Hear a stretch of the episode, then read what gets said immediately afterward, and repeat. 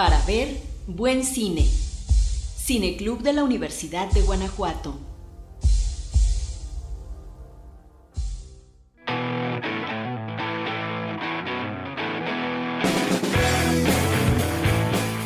Hola a todos, soy Alberto del Cineclub de la Universidad de Guanajuato trayéndoles de nuevo una recomendación personal.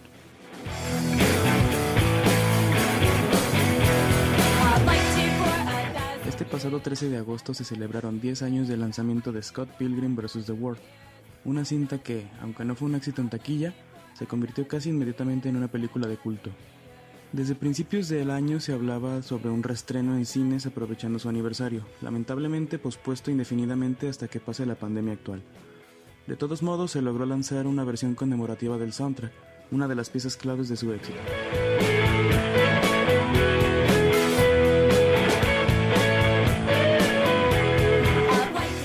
Es el bajista de una banda que formó con sus amigos, quienes intentan lograr un contrato discográfico. Actualmente tiene una relación con una chica menor que él, intentando superar a su exnovia, quien además es una cantante exitosa. Un día se cruza en su camino Ramona Flowers, de quien se enamora repentinamente dejando de lado sus responsabilidades y olvidándose completamente de su pareja. Pese a todo, está dispuesto a estar con ella, aunque para ello deba batirse en duelo con sus siete malvados exnovios, cada uno más peligroso que el anterior.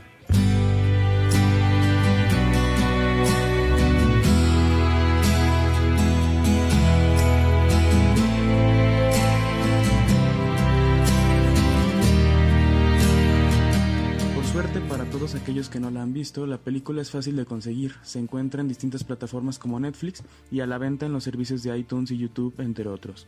Se trata de una de las cintas más famosas del director Edgar Wright, un cineasta fanático de las aventuras gráficas, los videojuegos y el cine de culto, a quien se le tomó en cuenta para el proyecto desde el año 2004, fecha en que se publicó el primer tomo de la historieta en que se basa la obra.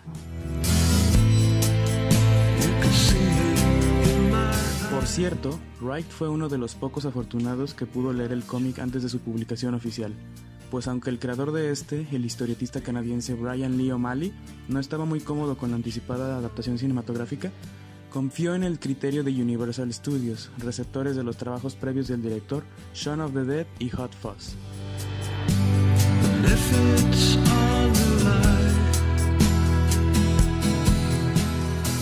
Mencionaba antes, una de las piezas claves para el éxito de la cinta fue su banda sonora, no solo porque bandas reconocidas como Radiohead y Beck colaboraron en las canciones originales, sino que también se utilizaron efectos de sonido pertenecientes a videojuegos como Legend of Zelda y Mario, para los cuales se contactó directamente a Nintendo of America, obteniendo con gusto el permiso ya que desde su perspectiva esto fomentaba la cultura del videojuego desde su faceta más amigable.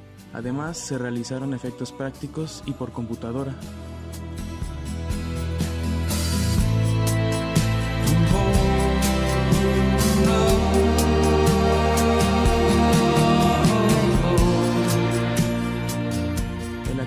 Siva da vida a Scott Pilgrim y además en la vida real es un bajista muy talentoso. Tanto de hecho que en las escenas musicales tuvo que aparentar no tocar tan bien, ya que destacaba de entre sus demás compañeros. Todo el elenco se preparó como si en verdad quisieran formar una banda, ensayando varias horas en preproducción e incluso aprendiendo a dominar sus respectivos instrumentos. Afortunadamente, Wright se encargó de documentar para la posteridad el detrás de cámaras y los ensayos en sus redes sociales. El elenco además lo componen figuras que a día de hoy están presentes en el cine de cómics y superhéroes, como la actriz Brie Larson, quien además de ser la exnovia de Scott fue elegida para interpretar a la Capitana Marvel. El actor Chris Evans, el Capitán América, también aparece como uno de los exnovios de Ramona, e incluso la actriz que la interpreta, Mary Elizabeth Winstead, recientemente fue vista en la cinta Birds of Prey, donde encarga a la antiheroína Huntress. Además de ellos, el resto de amigos de Scott e incluso el resto de los exnovios de Ramona desbordan carisma y personalidad, pues el casting está compuesto por celebridades que provienen de series de televisión o que no habían sido reconocidas antes de esta película.